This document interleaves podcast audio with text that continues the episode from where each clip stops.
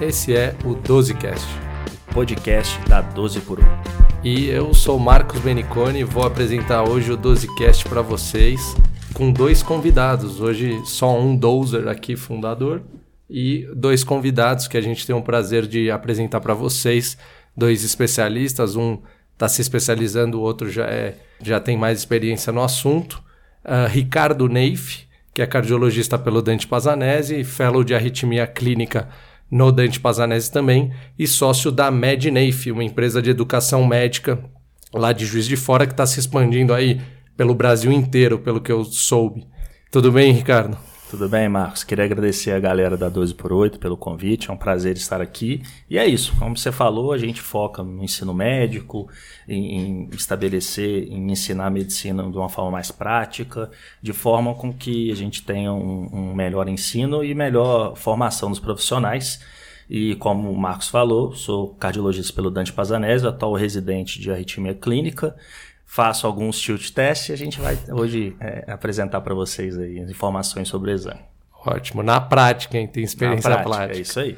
E vou apresentar para vocês também que já esteve no 12cast o Guilherme D'Agostin, que é staff da equipe de arritmia e marca-passo do Dante Pazanese, fez arritmologia clínica no Instituto do Coração, no INCOR, e trabalha também aplicando tilt test, né? Tem bastante experiência no assunto, seja no Dante, seja fora.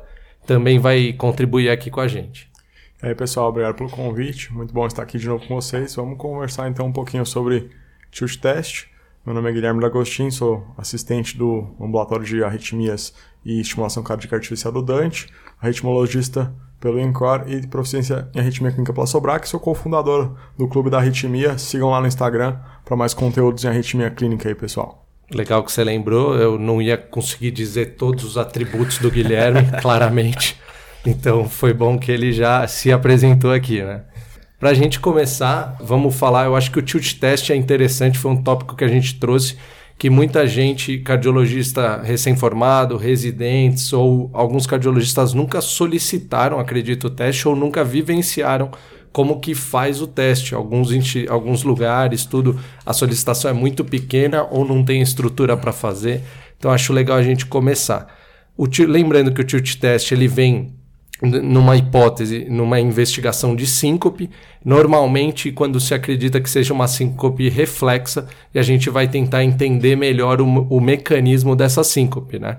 Se vai ser um mecanismo misto, se vai ser cardioinibitório, se vai ser mais vasodepressora, e isso tem muita influência no tratamento. Se você vai indicar um marca-passo, se você não vai indicar, se vai indicar só droga, medidas posturais, enfim, isso tudo fa faz parte do diagnóstico diferencial da síncope cardíaca e faz parte do manejo aí da, da síncope na, na determinação do tratamento, certo?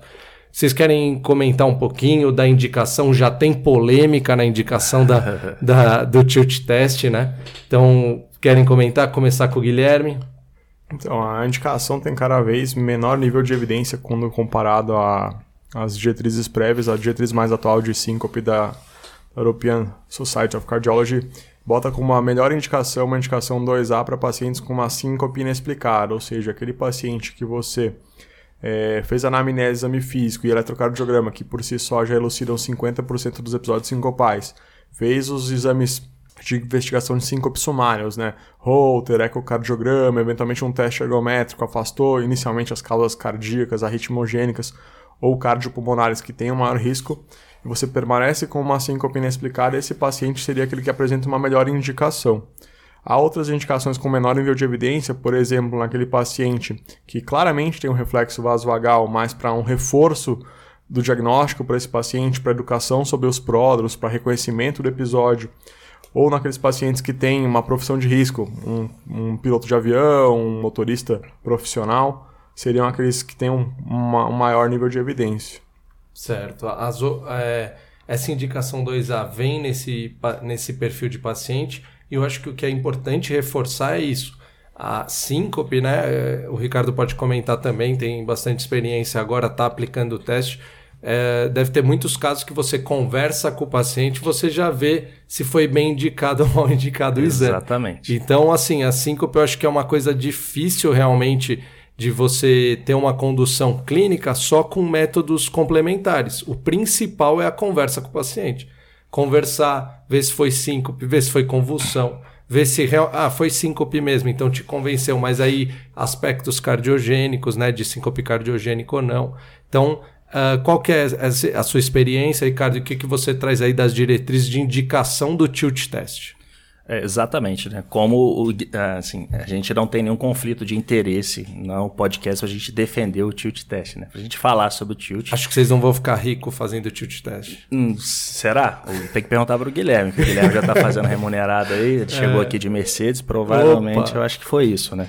Mercedes Mas sem conflitos. A, a, na, no diagnóstico de síncope, o mais importante não é nenhum exame complementar principal é a história clínica, perguntar como que foi, foi sentado, foi em pé, foi deitado, teve pródomo, não teve, como é que foi, evacuou, urinou na, na, roupa, como é que você ficou depois, você melhorou lentamente, você melhorou rapidamente, como é que é o, é o eletro... É um, é um exame complementar, sim, mas é um exame mas, simples, sim, né? Sim. Barato, tem no, praticamente no Brasil inteiro. É, como é que é o eletro desse paciente, exame físico do paciente, idade, ponto. É, a, a, diretriz ela até coloca a principal indicação, o nível de evidência 2A, é um paciente que tem história de síncope reflexa, é, uma síncope que você su que sugira que seja por hipotensão postural, uma síncope inexplicada. Perfeito. Então, as síncopes inexplicadas, a gente é um exame complementar importante. E nas que a gente acredita que seja reflexa, a gente já com características clínicas bem definidas, a gente acredita que seja reflexa. É, a indicação é precisa, sempre deve ser feita. Se você mora aí no interior da vida, você não tem o tilt test disponível, você não é obrigado a pedir. Você pode fazer o diagnóstico clínico mesmo. Né? A própria diretriz da ESC de síncope de 2018, ela coloca como indicação 2A. Né?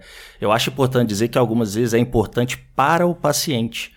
Porque, assim, é, eu atendo pronto-socorro também, parte clínica. Ontem mesmo me veio um paciente com enxaqueca e ele perguntou: não tem nenhum exame que me mostra que eu tenho enxaqueca? eu falei: olha, é, tem a tomografia de crânio para a gente excluir outras causas Sim. que você, inclusive, fez há um mês com sintomas semelhantes, o diagnóstico é clínico.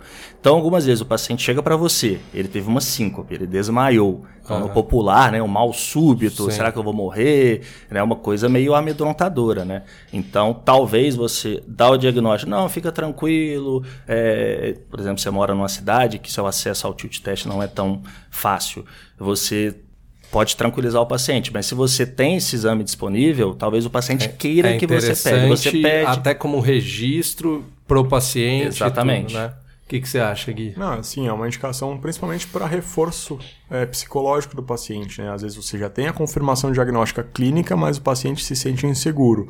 Então, quando você consegue reproduzir claramente os sintomas do paciente no exame, ele percebe que é, é o que aconteceu na vida real, você tem um reforço psicológico do diagnóstico.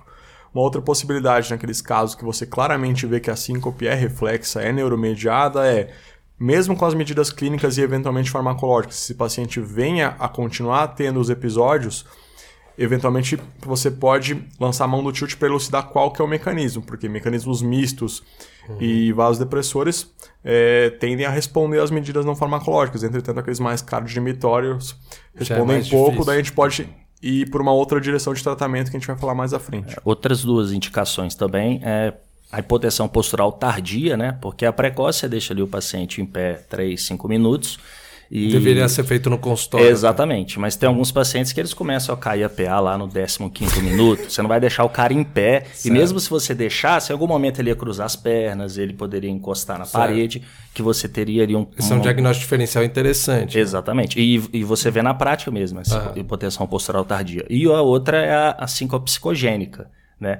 Que o, a paciente, Adoro. né? Ela simula uma síncope e ela está monitorizada. E aí a paciente tem uma síncope, e aí você vai olhar no monitor, ela não fez uma nenhuma cardia, PA normal. Algumas vezes pode até aumentar a frequência e a PA pode ter um, um discreto aumento. E aí está feito o diagnóstico. É uma síncope psicogênica, encaminhamento psiquiátrico, que é um, Isso um é bem tratamento, né? interessante, né? Estudando aqui para esse podcast, eu vi. Então, diagnóstico de síncope psicogênica, pseudosí- pseudosíncope psicogênica. Psicogênica, Eu falei, exatamente. você precisa fazer um tilt test para diagnosticar. A- E é interessante, né? Até Então, os um pacientes que têm também é, é, movimentos que simulam é, crise convulsiva também é interessante, né? É, eu- mês passado eu fiz de uma paciente que ela achava que era uma crise convulsiva, ela foi em neurologistas, porque na hora que ela tinha síncope, ela tinha síncope, ela fazia movimentos estereotipados mesmo, como se fosse uma crise tônico-clônica. É, só que ela foi investigada, ela é tricéfala e nunca foi visto a causa. E aí no tilt, ela fez uma sistolia de 3 segundos e ela fez mesmo o movimento estereotipado. Entendi. Então, Então, bom você confundia diferenciar realmente. mesmo. Aham. E, pessoal, assim, com relação a contraindicações, né? Um exame que a gente vai, digamos assim, estressar o paciente, né? For, forçar, digamos assim, uma síncope, que é algo desagradável, além dos sintomas, algo que as pessoas têm muito medo, né? De perda de consciência. E tem contraindicações, sempre tem que ser checadas, são muitas. Quais, quais são as principais? Não são muitas contraindicações, mas principalmente como você vai partir do pressuposto que você vai diminuir muito o retorno venoso e, consequentemente, vai diminuir eh, os volumes diastólicos finais e diminuir a- a- o tamanho da cavidade ventricular esquerda. eh, então, aquelas causas que geram gradiente ou intraventricular ou na via de saída acabam se constituindo em contraindicações, como, por exemplo, a miocardiopatia hipertrófica, especialmente as obstrutivas, uma estenose aórtica moderada é importante. No quesito de doença é, vascular aterosclerótica. Paciente com doença, artério, é, doença coronária importante, especialmente nos quadros de síndrome coronária aguda, é, recente, ou doença cerebrovascular importante recente, a diretriz e o UpToDate falam nos últimos sete dias, são os principais contraindicações. Ou naqueles pacientes que você claramente já tem um episódio que sugere uma síncope arrítmica, porque tem um estudo issue, inclusive, que demonstrou que nos pacientes com cardiopatia estrutural, até 35% deles podem ter um tilt positivo. Então você vai acabar se confundindo, não é uma contraindicação, Sim. mas você tem que tomar cuidado a hora de pedir Se um está muito bem um- estabelecido já a Isso. causa. para um cara com cara com cardiopatia estrutural, bem documentada, com uma síncope presumivelmente arrítmica, você provavelmente vai mais se confundir do que te ajudar no diagnóstico, apesar de não ser uma contraindicação. Perfeito. Exatamente, isso é muito importante. Eu estava até pensando que a gente esqueceu de falar disso, mas o Guilherme falou brilhantemente. Guilherme não Se vo- perde uma É, aqui, exatamente, o menino é de ouro, né? Se você tem uma suspeita que essa síncope possa ser arrítmica, o tilt test ele pode te confundir. Porque muitos pacientes com síncope ter arrítmica sintoma. vão ter o tilt test positivo, né? Aham. Nessa caso, você poderia é, é, falar que o paciente ele tem uma resposta ao estresse or- orto- ortostático, mas não que aquela, aquele, aquela síncope foi devido a, a uma síncope reflexa. Até contar uma história aqui do Greg Lewis, é, foi um jogador da NBA, esse, ele era da- do Boston Celtics. Pena que o Rafa ele- não tá aqui hoje, né? Ô, pra ver se ele Rafa, você conhece vai- a história do basquete de verdade. O Rafa vai adorar. Eu quero ver agora se ele conhece o Reg Lewis. Ele, ele tava. Ele, em 1993, ele era jogador do Boston e ele tinha jogado o NBA All-Star Game em 92, ou seja, um jogador Devia importante. ser um atleta fraco. É, pra jogar NBA All-Star Game, né? Você vê como ele era importante. Ele teve uma síncope no meio do jogo, em 93, e aí ele saiu de campo, foi feita toda a investigação. Aí essa história, eu, eu vi, né, quando eu estava estudando o tilt, e eu vi essa história no Wikipedia, né, um termo para leigos, e ele foi diagnosticado com uma, eu entendi que é uma cardiomiopatia hipertrófica, né? Ele diz cardiomiopatia focal, com um aumento de uma parte do coração, podendo lhe gerar arritmia e insuficiência cardíaca, né? Certo. Tende a- Parece parece, uma hipertrófica. uma hipertrófica. É, e aí ele ficou afastado e aí ele foi em outro cardiologista e esse cardiologista solicitou um tilt para ele. E o tilt foi positivo. É, até o, o, o Wikipedia, eu tô lendo aqui, ele até coloca. É, dia- diagnosticou Deus. Lewis com síncope neurocardiogênica. E aí ele liberou ele para atividade. voltar às atividades. Uma atividade aí- leve, moderada. Exatamente, exatamente. E aí ele voltou na temporada seguinte, e aí no tá treino ele sincopou e morreu. Então, é, essa corrente, né, que, que atualmente existem algumas correntes que são contra o tilt test, né? Eu, eu não penso tanto assim, eu acho que ele tem sua utilidade desde que você saiba indicar, Certo. tá? É, mas um, um dos, Mas um isso dos é legal argumentos... trazer, né? Tem Exatamente. então, É que- pessoas e é que a gente- instituições que são indicam menos, são mais receosas em realizar o tilt test. A gente é doutrinado a acreditar muito no exame, né? Então, tilt Aham. teste positivo não quer dizer que aquela síncope é reflexa. Aham. Se você ah, não, tem que excluir antes cardiopatia. Exato. Né? Se você excluiu cardiopatia, acha que o mecanismo é reflexo e positivo, aí sim você pode confirmar mesmo. Que Mas é isso que eu ia comentar, né? Na verdade, aí, quer dizer, indicou um paciente com provável miocardiopatia hipertrófica grave, a atividade física profissional né? Então quer dizer, vai estar tá mais para um erro de conduta do Exatamente. que o coitado do tilt test que, que Não, leva a culpa. E outro ponto, beleza, foi positivo, ótimo. Reproduziu os sintomas clínicos, a síncope no tilt reproduziu a síncope que ele teve no treino ou no jogo? Provavelmente não. não. Então, além é um exame positivo? É.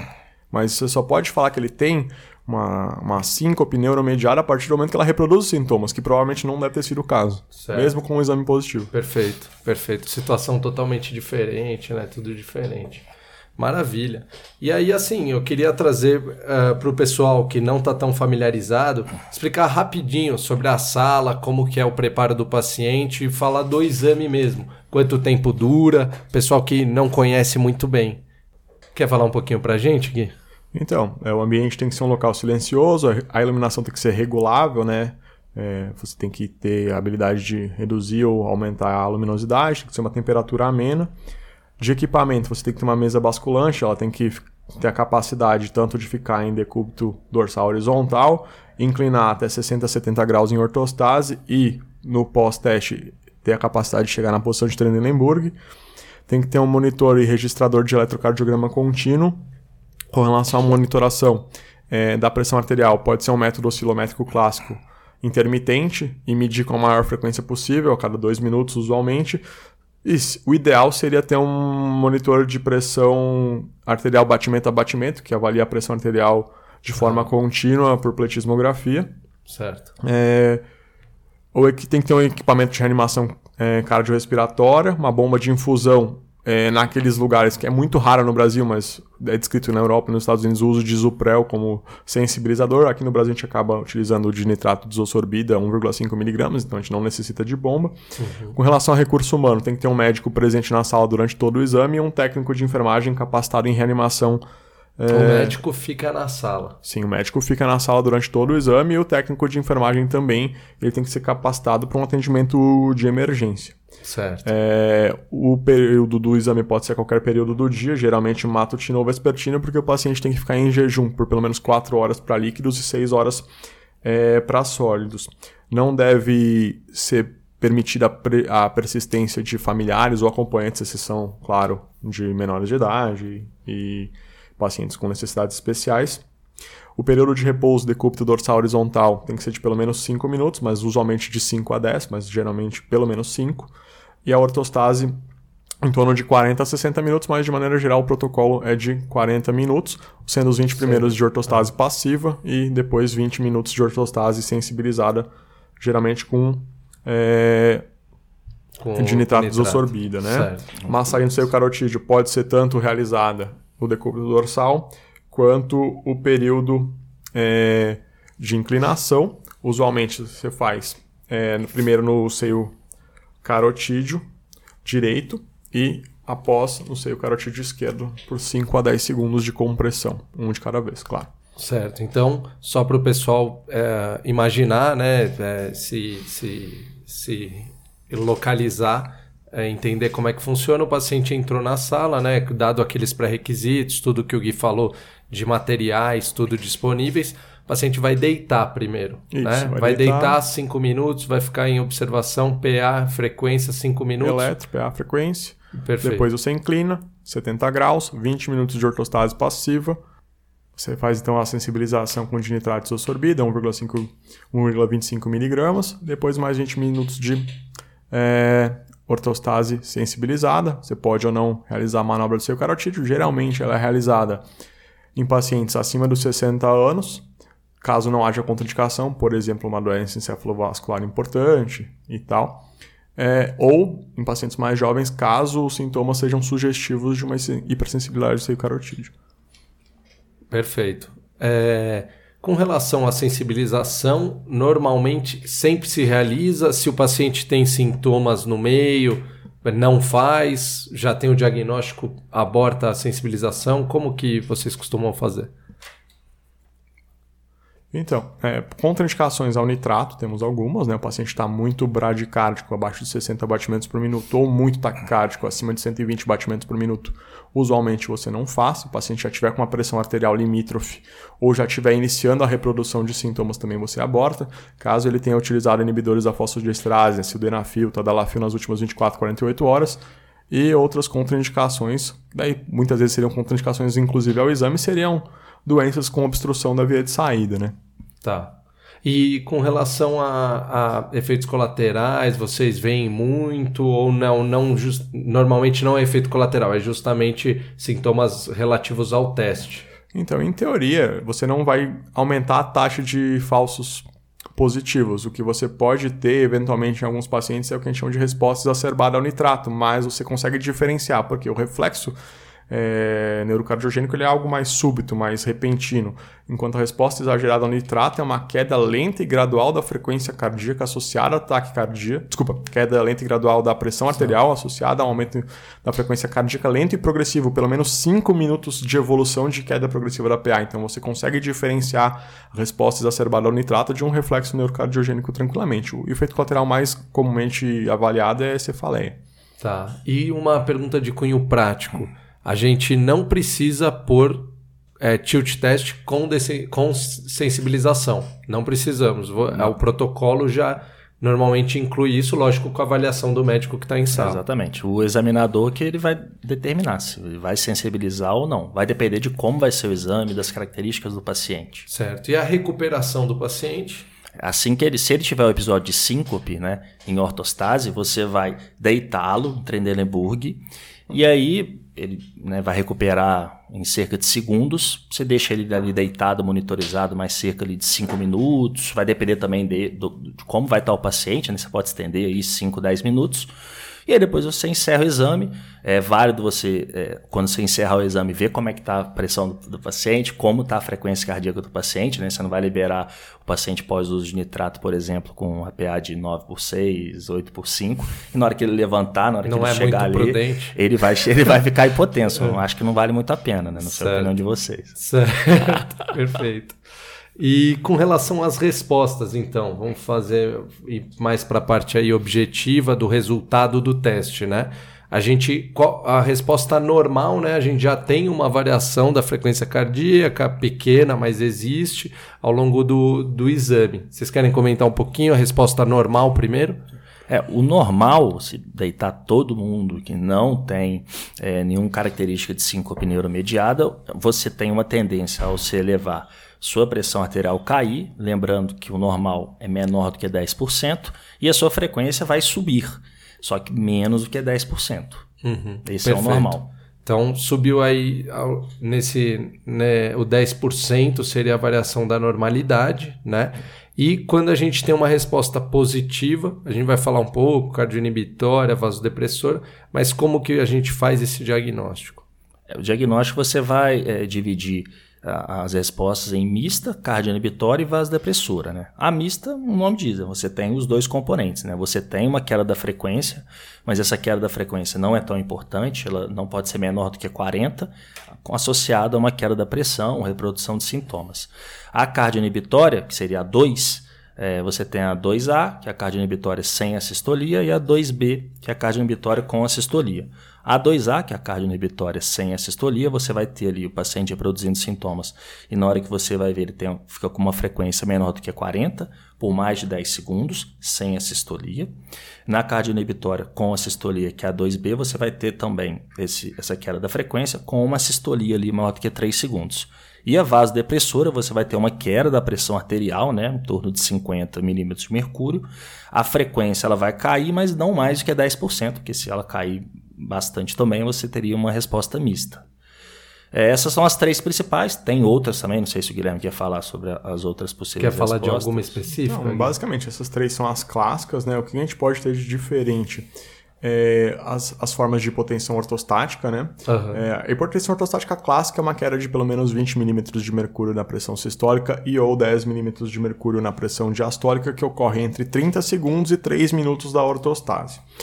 É, temos, eventualmente, já é mais raro e pouco flagrado no tilt convencional, porque a grande maioria dos lugares não tem monitor contínuo de PA, seria a hipertensão ortostática inicial, que é uma queda dessa pressão de pelo menos 40 milímetros de mercúrio nos primeiros 30 segundos do teste. Geralmente, ou acontece em pacientes muito jovens é, e muito magros, porque eles têm uma queda importante da resistência vascular periférica com a ortostase de maneira inicial, ou em idosos em uso de vasodilatadores, né, que acabam tendo esses sintomas. E a hipotensão ortostática tardia, que geralmente ocorre entre 3 e 30 minutos do início da ortostase, que geralmente é uma queda lenta e gradual da pressão arterial, acompanhada ou não de ausência de resposta cronotrópica, né, porque o indivíduo tende a ter um grau de elevação de 10 a 15 batimentos por minuto no tilt. Esse padrão é clássico de indivíduos é, com desautonomia, né, pacientes mais idosos com uma desautonomia, quer seja ela primária quer seja ela secundária, por exemplo, a um diabetes, uma doença de Parkinson. E outra resposta seria, que a gente já falou da resposta exagerada ao nitrato, e teriam as outras duas, que é a síndrome postural ortostática taquicardiazante, que é um aumento de pelo menos 30 batimentos em relação à frequência cardíaca inicial, ou é, uma frequência é, mantida acima de 120 batimentos por minuto nos primeiros 10 minutos de ortostase, sem alteração significativa da PA com reprodução dos sintomas. E a última e, que o Ricardo já e... falou, a síncope psicogênica, né? O paciente Sim. tem a, aspas, perda da consciência com permanência dos sinais vitais e eletrocardiograma normais. E é, foi interessante falar do, da síndrome postural é, taquicardizante, né? Porque são sintomas, é uma indicação não de síncope, né? Normalmente o paciente que ele tem uma palpitação exagerada, Tontura, tem sintomas de... pré-síncope. Ele reproduz é. sintomas, eu ainda não cheguei a pegar casos de síncope de fato, mas Acontece pelo menos pré-síncope sim. Já vi, não, muito Pode raro. acontecer, é mais raro, porque eventualmente a taquicardia é tão importante que restringe o enchimento diastólico, mas a grande maioria das vezes é palpitação, diaforese e pré-síncope. Seria uma outra indicação de tiro de teste que a gente não comentou lá no começo, né? É mas é um diagnóstico diferente, o POTS, né? E realmente a apresentação é totalmente diferente dos casos de cardioinibição, de vasodepressão, né? Ah, os sinais vitais são totalmente opostos, né? Ah, isso acho que foi muito, muito esclarecedor aí para o pessoal com relação ao tratamento. É, a gente sabe que é, tem muita questão, né, principalmente a resposta vasodepressora, né? questões de uh, conduta clínica, de manejo de líquidos, de postura. Uh, isso é muito de uma indicação clínica e de um manejo clínico. Com relação a quando você tem uma resposta cardioinibitória importante, isso já te indica a necessidade de um marca-passo, se realmente você, né, a história então é importante, veio com tilt cardioinibitório, vale a pena a avaliação sempre do arritmologista. Uh, eu acho que a avaliação com certeza, mas acreditando na indicação do marca-passo? É, a indicação do marca-passo aí na, na síncope cardioinibitória pela diretriz da ESC 2018, a indicação em 2A, 2B, variando aí com relação ao seu paciente. É, existe né, o BAVT vagal, que ele acontece mesmo após um, um, episódio vagal, um episódio que você reproduz no tilt test, e inicialmente você não necessariamente tem que colocar o um marca-passo nesse paciente certo? É, você pode é, estabelecer talvez medidas para ele se hidratar bastante, fazer ingesta de sal é, de forma aí, é, sem, sem, se ele não tiver nenhuma contraindicação ao uso de sal, ele fazer uso normal, aprender manobras de contrapressão, né, que seria você fazer como se fosse o hand grip, né, você segurar uma mão com a outra e apertar, você passar uma perna sobre a outra em pé Apertar e fazer também. força é, entre Região as duas glútea, pernas. Né? Quando você reproduzir, né, tiver, começar a ter os sintomas, você pode fazer isso. Agora, se o paciente é refratário, aí é, você poderia indicar o marca-passo para ele. Entendi. Mesmo na cardioinibitória, conduta clínica é predominante. Sim, que assim, a cardioinibição, para você, até pouco tempo atrás, até mais ou menos, sei lá, 2015, 2016, a gente tinha poucas opções com relação a, a essa vertente de resposta, né? Uhum. Teria basicamente uma capacidade dupla câmara naqueles pacientes acima dos 40 anos de idade, que tem síncope neurocardiogênica com pausas espontâneas prolongadas, uma indicação 2B nível de evidência B. O que, que acontece? É, foi descoberto durante a, a, evolução da ablação da fibrilação atrial os chamados ninhos de fibrilação atrial, que seriam pontos próximos às veias pulmonares que, quando são ablacionados por radiofrequência, promovem uma intensa denervação, simpa, é, denervação vagal. O que, que acontece? Percebeu-se que a frequência desses indivíduos tende a ser maior após a ablação desses pontos. E naqueles pacientes que você tem a síncope neurocardiogênica com componente cardioinibitório importante e que apresentam um teste de resposta à atropina nesses pontos, você pode fazer a ablação por radiofrequência desses pontos é, de ninho de, entre aspas, fibrilação lateral, que foi onde ele foi descoberto, mas na verdade são plexos parasimpáticos, certo. e consequente fazer a cardioneuroablação, que seria mais, mais é, prudente, menos invasiva, especialmente em indivíduos mais jovens com assistolias muito prolongadas. Já peguei até assistolia até de 30 segundos em pacientes com menos de 40 anos sem cardiopatia estrutural, que com certeza não desejaram um implante de marca-passo. Então a cardioneuroablação seria uma, uma indicação 2A, com, mas é uma opinião de especialista ainda, tá aí, mais está ganhando força. Ainda é. bem que isso aqui é gravado, só porque a minha cara foi de que é um state of the art. Você vai fazer esse exame, cast agora, hein? Que é Você isso? vai fazer esse exame ou tá com medo? Não, não. Ah, eu, 30 segundos de pausa, Eu não, tô, eu não tenho indicação por enquanto. mas uh, legal, o Gui, acho que trouxe muita gente gente acho que não conhece. Eu realmente não sabia dessa indicação da, da, da cardioneuroablação, né? Para o tratamento, quer dizer, de síncope, evitando, podendo evitar, né? Ou melhorar sintomas nesses casos.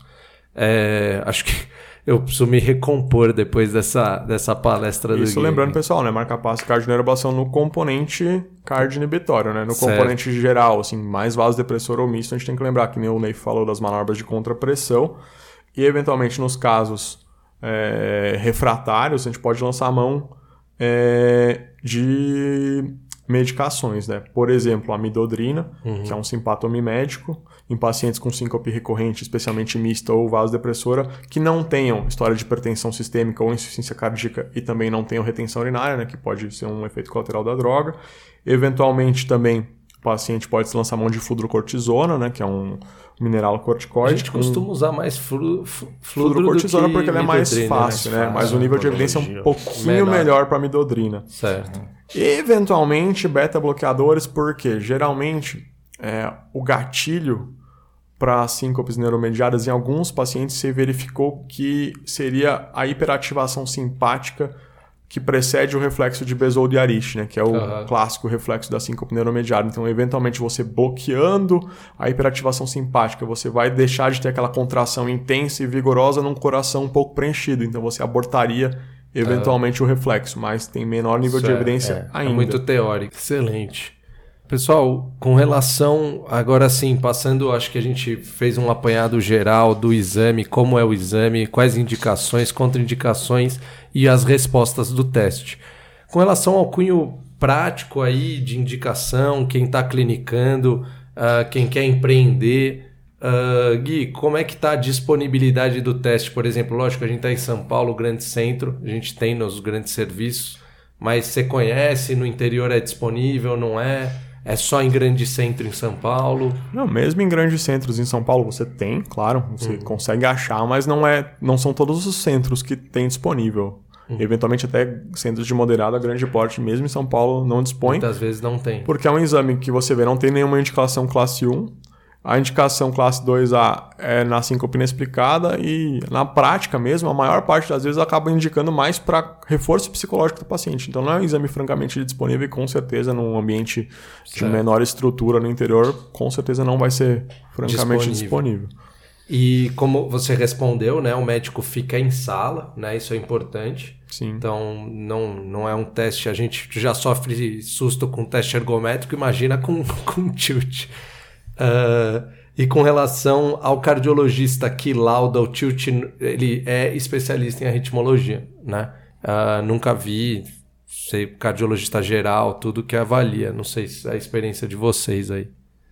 Acho que vai depender do, do centro de onde o paciente está, né? Você vê teste ergométrico, por exemplo. Deveria ser o arritmo, Deveria né? ser, a maioria são cardiologistas gerais. Acho que o Holter também, acho que na mesma vertente Seria melhor ser um ritmologista, mas é, algumas vezes falta profissional no mercado, o cardiologista geral pode fazer, sim, desde que ele tenha conhecimento do É, assunto. o cardiologista, assim, na prática, como é um exame pouco disponível, na maioria das vezes o ritmologista acaba fazendo, mas Fazendo. um cardiologista bem treinado, com experiência, consegue Não é um exame realizar. complexo, né? Não é. um exame Certo. complexo. É um exame pouco Avaliação realizado. de mas- traçado, de pressão. Exatamente. tudo, né? É, é conhecer basicamente o protocolo, as respostas, indicações e contraindicações. Um cara bem Exatamente. treinado com experiência consegue fazer um cardiologista, não precisa necessariamente ser um arritmologista. Certo. Excelente. Então, acho que tá na hora de, de take home messages, né? Para o pessoal gravar aí, ter mensagens para casa e coisas que eles têm que captar desse podcast. Acho importante. Ricardo, você quer fazer um apanhado geral aí do que a gente conversou? Eu acho que assim, o mais importante na investigação de uma síncope é a anamnese. Então, você primeiramente vai fazer uma boa anamnese, ver como é que está sendo a síncope desse paciente, tá? Você acha que a síncope do paciente é uma síncope neuromediada, é uma síncope reflexa, é uma síncope por hipotensão postural, ou é uma síncope é, inexplicada que você já descartou cardiopatia, você pode lançar a mão do tilt test, é um excelente exame. Lembrando, ele vindo positivo, nesses casos, você confirma, você fica tranquilo, é uma síncope neuromediada, começa com o tratamento, com as medidas para evitar uma, uma possível nova síncope. Lembrando que se o exame for negativo, não descarta a sua hipótese diagnóstica, tá? É um jovem, é uma jovem de 20 anos que tem sempre em pé, no calor, numa fila, o seu tilt é negativo, talvez naquele momento você não reproduziu os sintomas do paciente, né? É, né? Daqui a pouquinho vamos fazer o tilt test, né? Esse paciente teria que ser um tilt sem ar-condicionado, né? Vamos forçar com, a barra. com a galera reclamando, ah, o caixa tá demorando, o caixa tá demorando. Então, você talvez não reproduziu ali naquele momento, tá Certo. bom? Assim como se você tem um paciente que tem uma suspeita de uma síncope arrítmica e o tilt test ele foi positivo, você não vai encerrar o seu diagnóstico aí. Você vai lançar a mão de outras coisas, eletrocardiograma, ecocardiograma e enfim, vai, vai avaliar de cada paciente. Acho que isso aí é o importante para ficar para casa. O básico. Alguém, Gui, quer falar alguma coisinha? Uma mensagem final? Não, acho que é mais ou menos isso. É que nem falou, né? A taxa de falsos é, negativos é de torno de 30%, ou seja, se o quadro é sugestivo, a anamnese e exame físico são sugestivos, um exame negativo não exclui. Confia na boa e velha clínica. Claro, clínica soberana. E toma cuidado para não se confundir em pacientes com cardiopatia estrutural e com episódios de síncope com pródromos Perfeito. de alto risco ou sem pródromos, é a síncope clássica desliga-liga, e naqueles pacientes com, é, com quadro sugestivo de síncope de etiologia arrítmica Uhum. ou de etiologia de circulação cardiopulmonar, porque esses pacientes o tilt pode ser positivo e você pode estar se Comendo complicando, comendo, Comendo bola. bola ou se confundindo, Se mais confundindo, ainda, né? ainda Acho que mais. essa é uma grande mensagem. Pessoal, excelente. Eu, em nome de toda a 12 por 8 só queria agradecer vocês, grandes amigos aqui do Dante Pazanese. É, queria que vocês, vocês podem aí usar o nosso espaço para o merchan de vocês. O Neif tem os projetos dele, tudo muito bacana de educação médica com o irmão dele, o pai dele. Excelente. O Guilherme D'Agostin, que está sempre em contato com o residente, é, sempre ativo aí no ensino é, é, com os residentes e os fellows, Ah, além do projeto dele do Clube da Arritmia, que é bem legal, tem uns posts interessantes, tratamentos novos, né, tudo que está surgindo na, na área da arritmia. Podem, quiserem fazer um minutinho aí para vocês, pode estar liberado. Beleza, pessoal. Me sigam lá no Instagram, arroba e também a minha página da nossa empresa de ensino médico, arroba medneif, que a gente coloca ali é, situações da cardiologia, também da clínica médica, enfim, o que você precisa, o que, que a gente vivencia geralmente nos plantões da vida que são tão importantes. E Gui? É isso aí, agradeço o convite mais uma vez, bom estar aqui com vocês de novo. E sigam ali o Clube da Arritmia no Instagram para mais conteúdos de arritmia clínica, eletrofisiologia invasiva, estimulação cardíaca artificial, eletrocardiograma.